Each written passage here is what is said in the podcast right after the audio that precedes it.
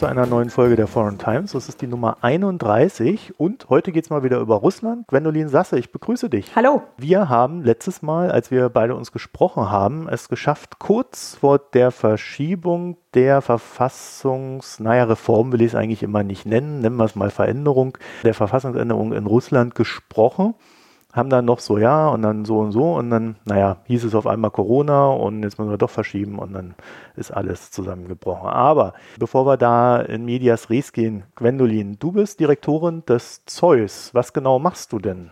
Genau, ich bin die wissenschaftliche Direktorin des Zentrums für Osteuropa und internationale Studien. Wir sind ein unabhängiges Forschungsinstitut, das sich auf Osteuropa im weitesten Sinne konzentriert. Wir machen sozialwissenschaftliche Forschung zu den Ländern Osteuropas und beschäftigen uns in der ähm, Form auch mit äh, natürlich mit Russland, auch mit der jetzigen Frage der Verfassungsreform, machen aber auch darüber hinaus andere Forschung zu gesellschaftlichen Veränderungen, zum Beispiel die Stimmung in Russland.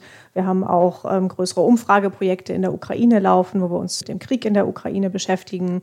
Und wir machen auch Forschung zu Zentralasien, zum Kaukasus, zu Polen neuerdings auch. Wir nehmen also einen sehr breiten Begriff von Osteuropa und versuchen Themen, die auch in der Tagespolitik wichtig werden, durch sozialwissenschaftliche Datenerhebungen zu unterfüttern. Ja, zum Glück habe ich dich gefragt, du kannst das viel besser erklären. Nein, das hast du auch beim letzten Mal selber sehr schön gemacht. Und vielleicht, was noch, vielleicht noch wichtig ist, dass uns sehr auch an Wissenschaftskommunikation liegt und deshalb sprechen wir jetzt, glaube ich, auch, so dass wir es als eine unserer Hauptaufgaben verstehen, unsere wissenschaftlichen Erkenntnisse oder Teile davon auch an verschiedene äh, Leute weiterzuleiten. Also nicht nur an die, an die Wissenschaft an sich, sondern auch an die breitere Öffentlichkeit, an die Medien und an die Politik. Und das äh, macht vielleicht so eine Besonderheit des Zeus aus. Du hast gerade eben erwähnt, dass ihr euch auch um Stimmungen kümmert und ich wollte heute gar nicht sofort mit der Volksabstimmung äh, über die Verfassungsänderung äh, reingehen, sondern ich wollte dich fragen, weil wir können das Thema ja eigentlich nicht ignorieren. Ne? Ähm, wir haben ja weltweit äh, das Coronavirus am Walken und Wirken. Und äh, Russland ist ja durchaus in einem besonderen Maße getroffen, so stark zumindest, dass dann auch diese Abstimmung verschoben wurde. Wie ist denn diesbezüglich die Stimmung in Russland? Kann man das sagen von außen? Das ist von außen und auch von innen immer schwer genau zu bestimmen, aber zumindest gibt es Anknüpfungspunkte und zwar durch ähm, Erhebungen, Umfragen im Land, die versuchen, die Stimmung äh, zu erfassen. Und es gibt dort ähm, sowohl Umfrageagenturen, die dem Kreml nahestehen, die das natürlich regelmäßig machen, aber auch einige wenige unabhängige. Das Levada-Institut ist das bekannteste unabhängige und auch von, von Wissenschaftlern, Wissenschaftlerinnen im Ausland als am glaubwürdigsten eingestufte ähm, Institut, die regelmäßig durch normalerweise durch sogenannte Face-to-Face-Umfragen, also wo Leute direkt befragt werden, ähm, die Stimmung erheben zu verschiedenen Fragen Momentan muss vieles online geschehen. Das hat einige Vor- und einige Nachteile.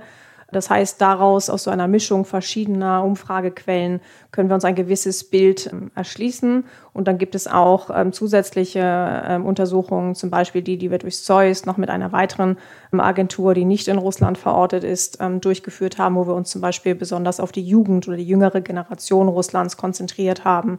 Und äh, daraus kann man sich versuchen, so ein Bild zu erstellen. Es kommt dabei immer sehr stark, wie wir merken, nicht nur auf die Organisation, die die Umfrage durchführt, an, sondern auch auf die Fragestellung. Und vielleicht zielst du auch schon darauf ab. Also es geht ja immer wieder um die Zustimmungswerte für Putin.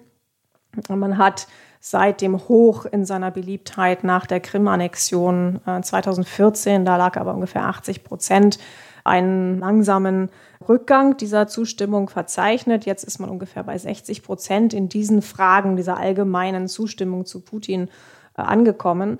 Aber wenn man Fragen anders stellt, wie das Levada im April getan hat und gefragt hat, man sollte ganz aktiv in dieser Umfrage sagen, welchen Politikern oder Politikerinnen man vertraut, da kam Putin dann nur auf 25 Prozent und das war so ein Warnsignal. Also es zeigt uns, dass wir auch auf verschiedene Art und Weise die Frage stellen müssen und dass die einzige Frage, die alleinige Frage, was halten Sie von Putin, nicht unbedingt vielleicht genau die Realität widerspiegelt. Man muss natürlich bei Umfragen immer vorsichtig sein, das muss man aber auch bei uns. Also sie bilden immer nicht ganz direkt die, die Wirklichkeit ab, aber sie können Trends erfassen und das können sie auch in Russland. Wie ist denn die Zufriedenheit mit der Regierung? Weil die wurde ja naja, ausgetauscht oder zumindest ver verbessert. so wurde es äh, damals kommuniziert.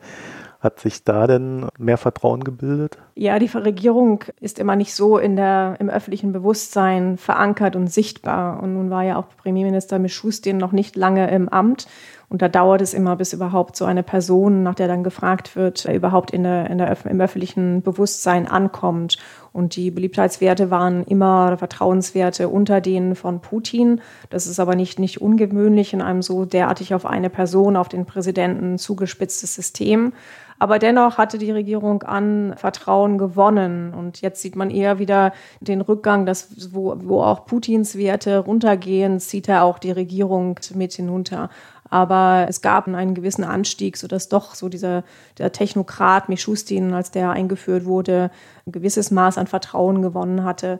Aber das bleibt immer hinter den Werten für Putin zurück die Regierung oder äh, Putin dann natürlich im Einklang, die haben ja einige Hilfspakete in Sachen Corona versprochen. Ne? Also ich habe da vier gezählt, dann kommen noch Konjunkturmaßnahmen dazu und alles Mögliche, äh, auch für die Region und äh, was man sich nur ausdenken kann. Ich habe da nur immer so erfahrungsgemäß im Hinterkopf, es wird gerne viel versprochen, aber was dann wirklich ankommt, ist nicht immer das, was versprochen wurde. Gibt es da so Indikationen, aus denen man schließen kann, wie ja, wie ernst diese Hilfen sind, die da versprochen worden sind und ob die ankommen?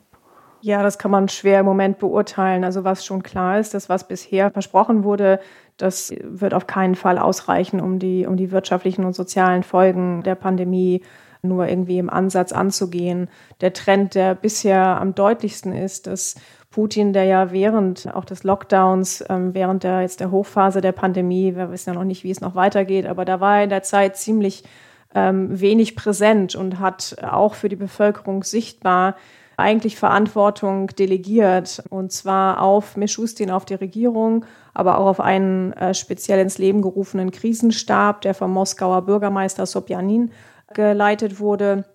Und er hat auch regionalen Gouverneuren mehr Verantwortung zugesprochen, aber nicht gleichzeitig mit den Ressourcen ausgestattet, die erforderlich wären, um mit dieser Pandemie wirklich umgehen zu können. Also es war ein politischer Akt, Verantwortung abzugeben oder zu delegieren, denn so eine Krise wie Corona lässt sich schwer zentral meistern.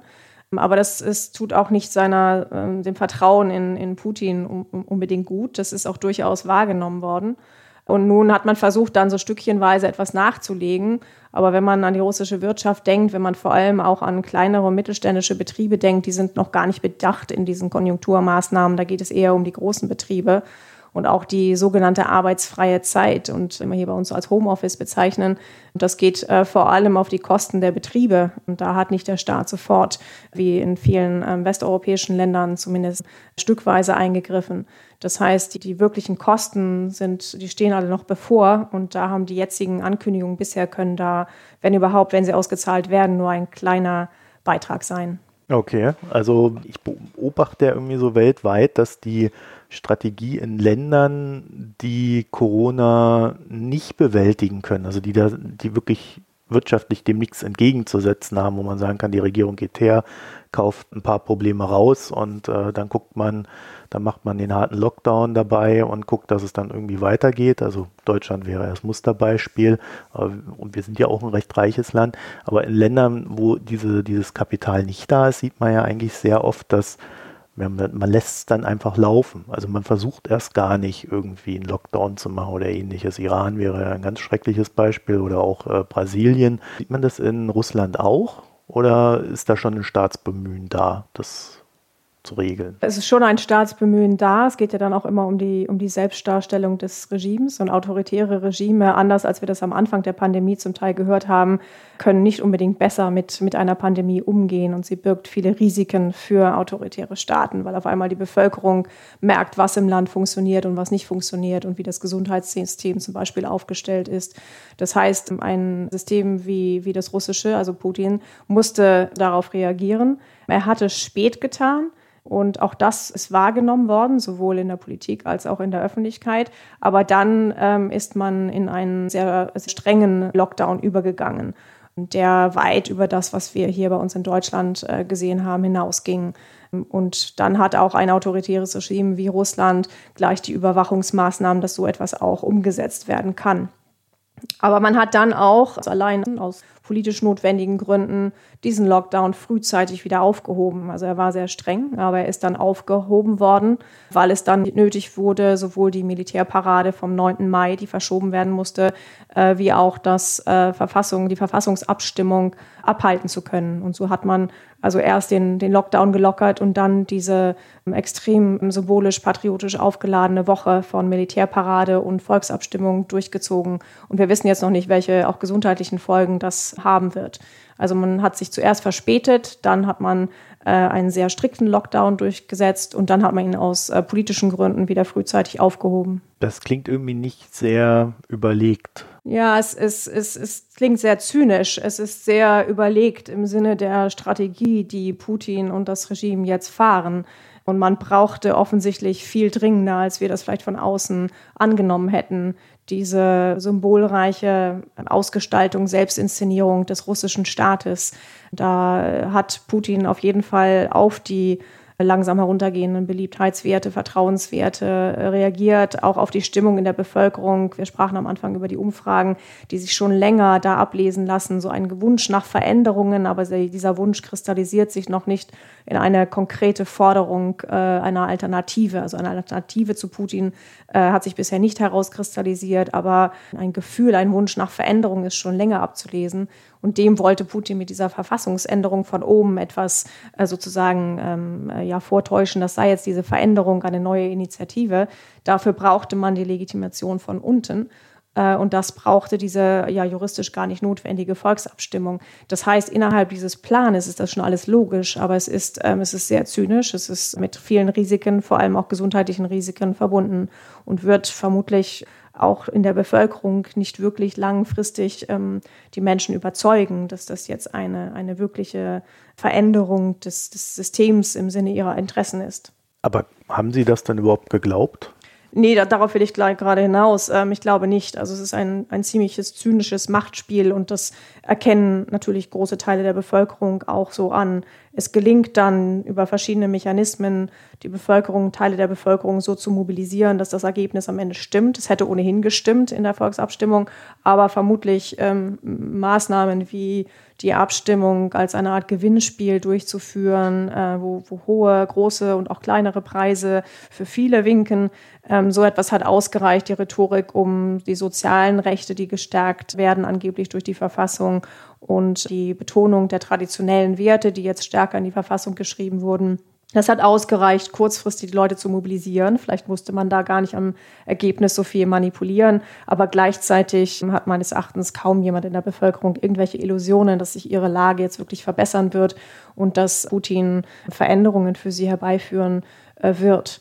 Interessanterweise haben sowohl unsere eigenen ähm, Forschungen am Zeus, wo es ja um die Umfragen unter der jüngeren Generation ging, da haben wir gerade im, im April noch eine Umfrage online durchführen können. Und da ist deutlich, dass zwei Drittel der Leute zwischen 16 und 34 gegen Putin im Amt nach 24 sind. Das heißt, es deckt sich nicht wirklich mit diesem Ergebnis. Und auch in der Bevölkerung, da mag generell der Wert ein bisschen niedriger sein. Aber wenn die Frage gestellt wird, ob Putin im Amt bleiben soll, dann gibt es viel negativere Stimmen. Aber im Großen und Ganzen ist es jetzt erst einmal untergegangen. Gut, wie war denn die Volksabstimmung? Also hat er seine Legitimation bekommen?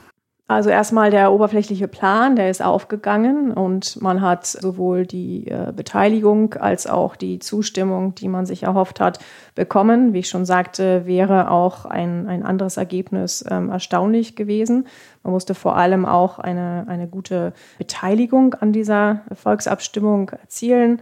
Und das ist nach den offiziellen Endergebnissen passiert. Es haben ungefähr 68 Prozent teilgenommen und knapp 78 Prozent davon haben für die äh, Verfassungsreform gestimmt.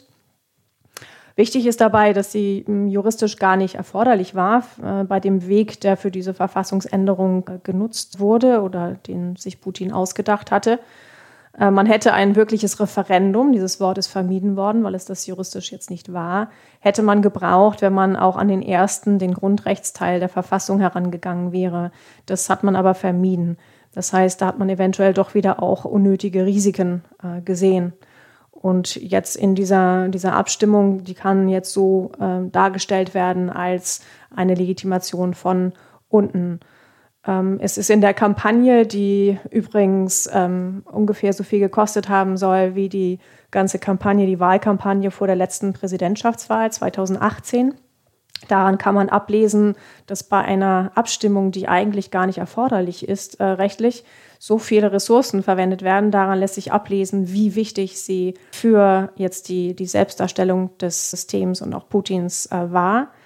Und äh, sie sie zeigt, dass sich auf so eine schon auch für russische Maßstäbe erstaunliche ähm, Abstimmung ähm, die, die Bevölkerung so zumindest mobilisieren lässt an dem einen Tag. Ich sagte ja schon, es ging, es glich eher einer ähm, zum Teil chaotischen Abstimmung, zum Teil, also Staatsbedienstete werden so und so mehr oder weniger gezwungen abzustimmen.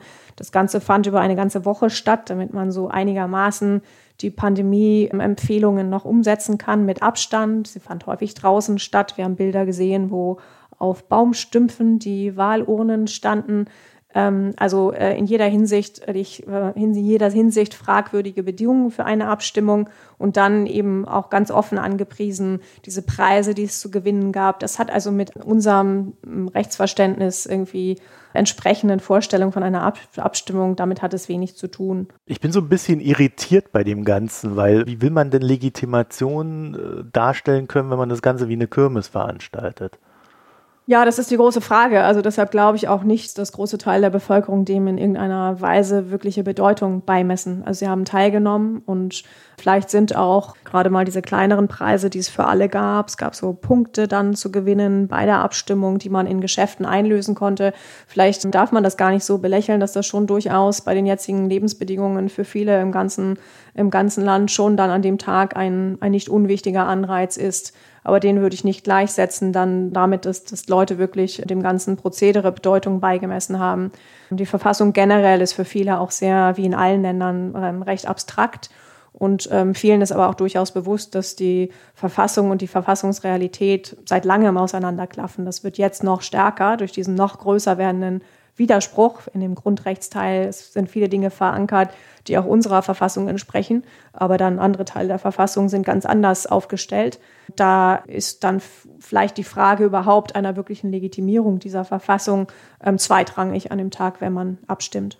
Okay, also traurig ist das Ganze. Ich will das gar nicht jetzt irgendwie äh, kleinreden, ja. aber ich will einfach so von der Logik her, ich glaube, ich will, will nur argumentieren, dass, dass die Teilnahme an dieser Abstimmung jetzt nicht gleichzusetzen ist mit einer, ja, mit einer wirklichen Zustimmung zum System oder damit, dass, dass Leute einfach zu dumm sind, zu verstehen, was da gerade äh, gespielt wird. Und das sagt, glaube ich, etwas einfach über die Distanz so zwischen Gesellschaft und dem, was das System repräsentiert.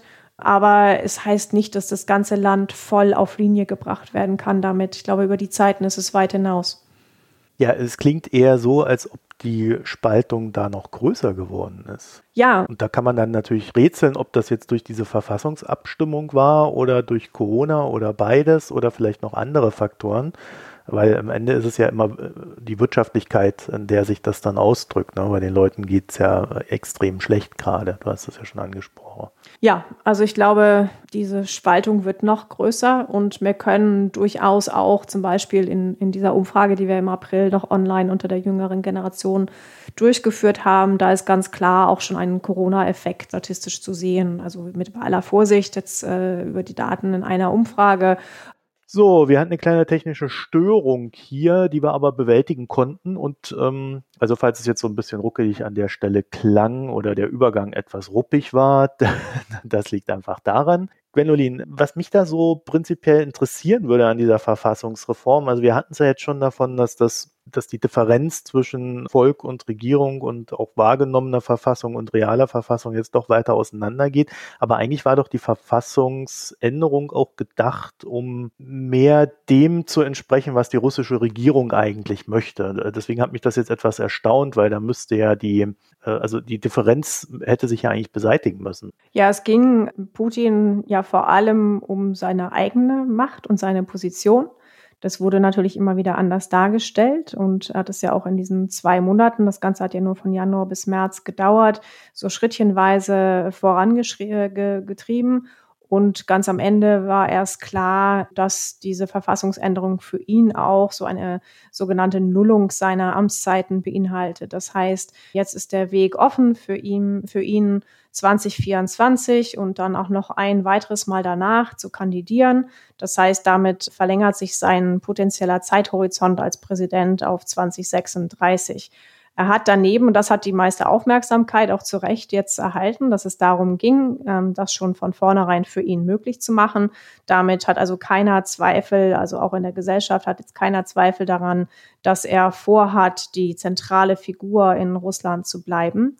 Äh, und es geht eben um die Absicherung ähm, institutionell äh, dieser Möglichkeit.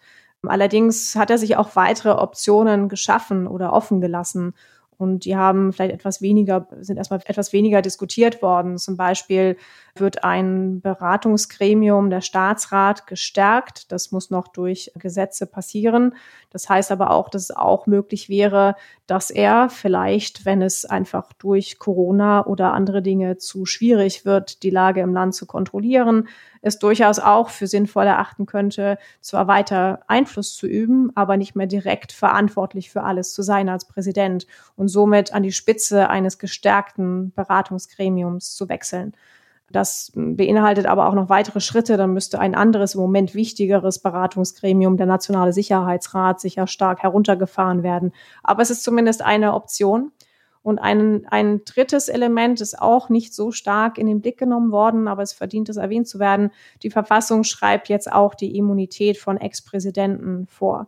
Das heißt, darum geht es ja vor allem autoritären äh, Machthabern, wenn sie dann entweder gehen wollen oder gehen müssen, dass sie sich sowohl ihre persönliche Sicherheit als auch ihre eigenen ähm, finanziellen Ressourcen sichern.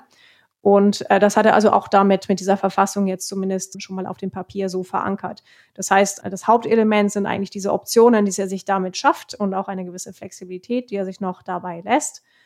Aber was jetzt in der Bevölkerung auch viel stärker wahrgenommen wurde, unter anderem auch, weil das der Fokus der Kampagne war. Es wurde also nicht immer wieder betont, dass ja dann Putin bleiben könnte. Das haben wir ja schon besprochen, dass das gar nicht so unbedingt populär ist in, in weiten Teilen der, der Bevölkerung, sondern es geht um diese Dinge wie weitere soziale Garantien in die Verfassung hineinzuschreiben, nämlich zum Beispiel Mindestlohn und die Rentenanpassung, eine regelmäßige Rentenanpassung, die zwar an einer etwas merkwürdiger Stelle hinten in der Verfassung verankert worden sind, aber in der Kampagne und auch im öffentlichen Bewusstsein sehr präsent waren. Also auch in unserer Umfrage am Zeus ähm, im April war ganz klar, dass die Mehrheit auch der jüngeren Generation vor allem diese sozialen Garantien mit der Verfassung verbindet und dann erst, wenn man fragt und darüber hinaus was noch, dann entsteht ein gemischteres Bild und dann waren auch die die politischen ähm, institutionellen Veränderungen, die sich Putins Rolle befassen, ähm, wurden auch genannt. Aber ganz klar waren diese sozialen ähm, äh, Garantien ein, ein Fokuspunkt. Und dann noch ein, ein drittes Element, was sehr wichtig ist und das wurde auch jetzt in der Kampagne stark betont und darauf spricht ein Teil der Bevölkerung auch an, und etwas unabhängig davon, ob das jetzt Putin an der Spitze geschehen muss oder nicht. Das ist diese starke Betonung der traditionellen Werte Russlands. Es sind jetzt eine Reihe von Dingen in der Verfassung drin, die eigentlich etwas ungewöhnlich für einen Verfassungstext ähm, sind. Der Bezug auf Gott, der hinzugefügt wird, ist nicht so unüblich, aber auch den kann man natürlich in der staatlichen Rhetorik stark ausbauen. Es gibt dann darüber hinaus Bezüge auf die Ehe als Bund zwischen Mann und Frau, also auch ein, ein ganz klares ähm, Signal dort. Es gibt andere Passagen zur historischen Wahrheit. Darin spiegelt sich dieser ja von Putin jetzt schon länger ähm, immer wieder thematisierte Anspruch, man dürfte eben die offizielle ähm, staatliche Geschichtsschreibung, die er ja ähm, auch alleine selbst ähm, zu dem er sich ja auch selber widmet, darf man nicht hinterfragen. Man darf die territoriale Integrität Russlands nicht hinterfragen. Die sind also geschützte Werte. Das letztere ein ganz klarer Hinweis auf die Annexion der Krim, ähm, dass also aus russischer Sicht daran nicht gerüttelt werden darf. Das darf also auch gar nicht thematisiert werden im Land. Ob das dann alles so durchsetzbar ist, ist eine andere Frage. Aber es sind schon starke Signale, die in diesen Verfassungstext eingebaut wurden. Und jetzt zum Beispiel die Fernsehclips, die liefen als Teil der Wahlkampagne, haben insbesondere diese Bezüge auf, auf die Ehe, auf die Kirche, auf traditionelle Werte und auf einen starken Staat.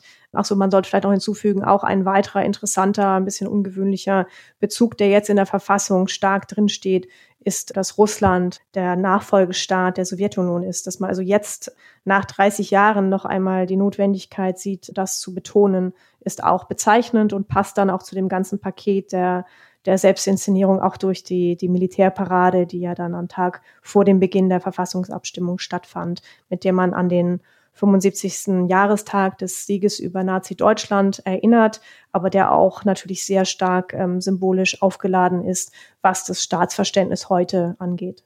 Mir fallen da ja immer zwei Sachen auf. Also 2036, da ist er dann 84. das ist ambitioniert, ne? Für autoritäre Staaten nicht so unüblich, aber ja, das ist ambitioniert. Ja, so alt muss man ja erstmal werden in einem autoritären Staat. Auch das als stimmt. Herrscher ist das nicht unbedingt üblich. Und das andere ist, also äh, beziehungsweise generell, also diese, diese öffentliche Wahrnehmung von dem ganzen Ding, zumindest bei den Sachen, die ich so in Deutschland gelesen habe, die konzentrierte sich immer so auf Putin. Äh, und sicherlich ist das ja ein Aspekt, aber da wurde ja schon, schon noch mehr verhandelt. Also ich glaube, dass der dann bis 2036 da sitzt, das ist symbolisch vielleicht so ein Thema, aber die Gesellschaft äh, hat ja doch schon vielleicht doch noch andere Vorstellungen als das, was jetzt gerade passiert. Ja, das sehe ich ganz genauso. Und ich glaube, es ist einfach eine Option, die gibt es, aber ähm, ich äh, bin gar nicht davon überzeugt, dass er wirklich bis 2036 auf diesem Posten ähm, sitzen kann oder sitzen, sitzen will. Und deshalb hatte ich ja eben diese anderen zwei Optionen auch ähm, erwähnt oder die, die, die Garantie einer Immunität und, und auch andere flexiblere Arten noch Einfluss zu üben, aber nicht direkt verantwortlich zu sein. Und das deutet darauf hin, dass, dass eben andere, andere Optionen eventuell auch gebraucht werden. Das sehe ich eben ähnlich wie du. Müssen denn sich jetzt die ehemaligen Sowjetstaaten, die nicht zu Russland gehören, müssen die sich jetzt Sorgen machen? weil äh, wenn das jetzt wieder so betont wird, dass das der Nachfolgestaat der Sowjetunion ist, könnte man da ja schon auch auf Gedanken kommen. Ne? Ja, zum einen war das die Formulierung, die ja damals gewählt wurde, weil damit auch die äh, Verpflichtungen, die die Sowjetunion eingegangen war, dann von Russland übernommen werden mussten und nicht von allen anderen Nachfolgestaaten. Das heißt, die, die Formulierung ist nicht so neu. Und außerdem machen sich ähm, Nachbarländer ohnehin schon länger Sorgen über Russland und das wird sich jetzt ähm, durch die Verfassung eventuell noch verstärken. Aber ich nehme nicht an, dass es der Verfassung brauchte, dass man sich jetzt in, in der Ukraine oder in Georgien noch mehr um, um Russland sorgt. Das hat man ohnehin schon getan. Aber ich glaube, was da drin zum Ausdruck kommt und darauf zielte auch deine, deine Frage eben, glaube ich, ab. Es geht um mehr als um, um diese, diese Optionen für Putin. Es geht auch darum, so eine Identität zu untermauern und Einige haben das, ähm, selbst der, der Präsident des Verfassungsgerichts in Russland sprach schon länger von einer Verfassungsidentität. Und nun versucht man mit dieser Verfassung in dem Text insbesondere diesen Werten in Bezug auf die Sowjetunion, auf historische Wahrheit, auf territoriale Integrität, das alles auszubuchstabieren. Und das passt zu dem, ähm, wie der russische Staat ähm, sich oder wie Putin auch den russischen Staat, die Regierung den russischen Staat definiert.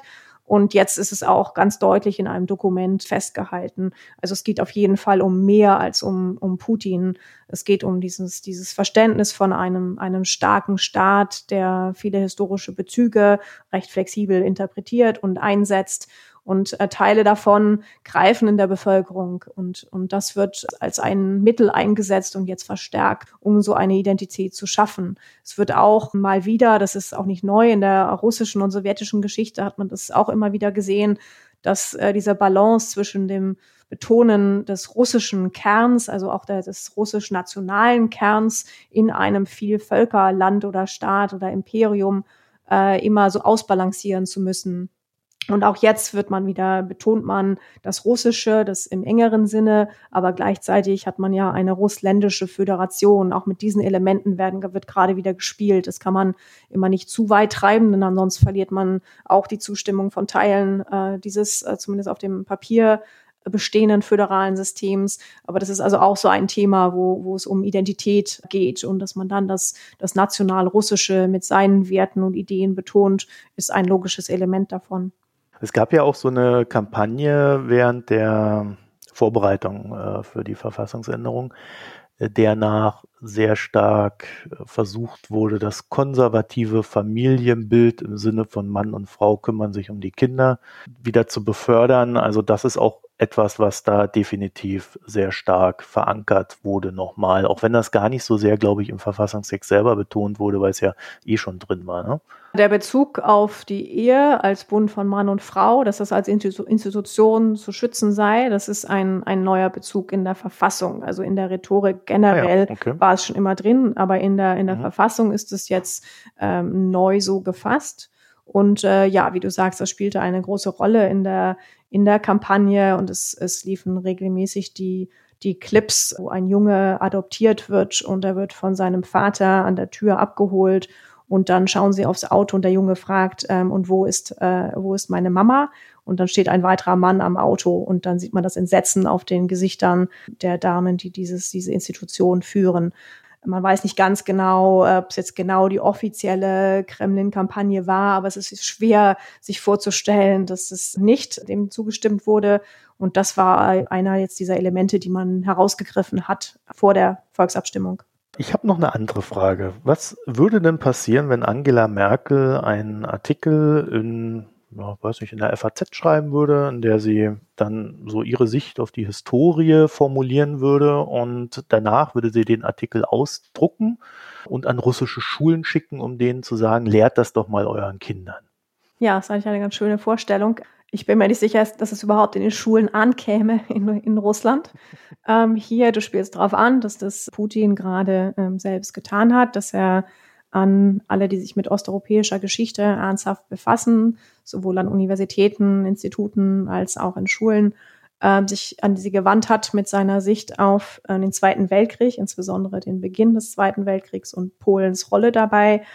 Äh, ganz kurz, hast du da einen Brief bekommen? Nein, interessanterweise nicht. Ähm, eigentlich habe ich darauf gewartet. Interessanterweise nicht. Jetzt weiß ich nicht, ob wir noch zu neu sind als ein Forschungsinstitut, dass wir es nicht bekommen haben. Eigentlich war ich etwas enttäuscht, muss ich sagen, dass wir keinen Brief bekommen haben. Und wir haben bei uns keine Historiker und Historikerinnen. Ich weiß nicht, ob das ein Grund war, aber wir beschäftigen uns ja durchaus mit Fragen der Erinnerung, die heute eine Rolle spielen. Aber nein, wir haben keinen Brief bekommen, aber viele Kollegen, Kolleginnen haben Briefe bekommen. Das ist also kein, nur, nur eine Behauptung und es wurde ja auch ausführlich auch ähm, diskutiert von vielen Osteuropa-Historiker und Historikerinnen und, und auch, es war auch richtig, das zu tun und auch die Thesen zu entkräften die Vorstellung dahinter, also die finde ich also etwas amüsant. Ich kann mir nicht vorstellen, dass jemand im Kreml wirklich glaubt, dass durch diesen Brief äh, bei uns Geschichte anders gelehrt wird. Allerdings heißt es gleichzeitig nicht, dass man diesen Versuch der, der Einflussnahme verkennen darf, dass man darauf nicht reagieren muss. Das muss man natürlich, aber das tun wir vor allem auch für uns und alle, die mitlesen und mithören, dass wir, wir noch wieder betonen, wie wir historische Forschung zu diesen Themen betreiben und welche, welche Thesen da eigentlich nicht reinpassen. Die wirkliche, diese Annahme der Einflussnahme hat, glaube ich, seine Grenzen. Es ist eher ein Versuch, ähm, das kann man natürlich dann auch im Staat, in Russland selber wieder gut einsetzen. Also alle Empörungen, die wir natürlich geäußert haben, um diese Thesen zu entkräften, die wird man in der russischen Rhetorik sehr gut wieder verwenden können, um sich zu differenzieren, um zu, zu distanzieren vom Westen, von den Ansichten des Westens. Es passt also ins Schema. Ne? Also das heißt auf jeden Fall, dass wir uns dazu, trotzdem müssen wir dazu Stellung nehmen. Aber gleichzeitig, dadurch, dass wir es tun, geben wir auch weiterhin Russland und Putin weiteres Material sozusagen, um sich rhetorisch von uns und unserer Sichtweise auf die Geschichte zu distanzieren. Aber andersherum wäre es ja vielleicht einen Versuch wert. Unsere, ich weiß auch nicht, ob es nur eine Sicht auf alle geschichtlichen Fragen gibt, aber zum Krieg ähm, gibt es ja sehr, sehr, sehr klare Ansichten. Es wäre vielleicht einen Versuch wert, aber ich, ich zweifle, dass Angela Merkel so einen Brief erfassen möchte mit diesem, mit diesem Anspruch. Ja, ich glaube, interessant wäre, die russische Reaktion dann zu sehen, weil ich könnte mir durchaus vorstellen, dass die Russen dann sich verbitten würden, dass man doch in ihre Souveränität eingreift. Auch in dem Sinne, dass Putin ja doch eine Tendenz hat, äh, in den letzten Jahren sehr stark Geschichte in Russland schreiben zu wollen, also äh, vor allen Dingen umschreiben zu wollen und vorgeben zu wollen, wie sie antizipiert wird. Ja, also es kann ich mir gut vorstellen, dass das ähm, nicht, äh, deshalb ich würde dann gar nicht annehmen, dass es überhaupt an den Institutionen und bei den einzelnen Personen ankommt, ähm, dieser Brief, das, das sagte ich ja ähm, gerade, das, das sehe ich ähnlich. Ähm, man muss dabei vielleicht auch sagen, es geht natürlich ähm, äh, darum, auch wenn das bei natürlich eigentlich genau an die falsche Adresse geschickt wird, denn ähm, Historiker, Historikerinnen bei uns und Lehrer, Lehrerinnen werden sich äh, äh nicht davon beeinflussen lassen. Aber überhaupt die Diskussion drumherum ähm, spricht natürlich auch ähm, gewisse Strömungen, politische Strömungen bei uns äh, im, im, im rechten politischen Bereich, im rechten Lager an. Und also da so ein bisschen das zu beflügeln, ist natürlich Teil der, ähm, der Agenda. Ähm, das ändert nichts daran, dass das natürlich so nicht unterrichtet wird, aber überhaupt diese, diese Gedanken zu streuen. Deshalb ist es eben auch wichtig, dem etwas entgegenzusetzen, obwohl man damit gleichzeitig ja eigentlich dem auch schon wieder mehr Bedeutung beimisst, als man eigentlich das wollte bei solchen Thesen. Das, was er geschrieben hat, war ja tatsächlich ein Angebot gehen rechts. Ne? So ein bisschen Geschichtsklitterung, ein bisschen, ah, hier ist alles nicht so schlimm gewesen.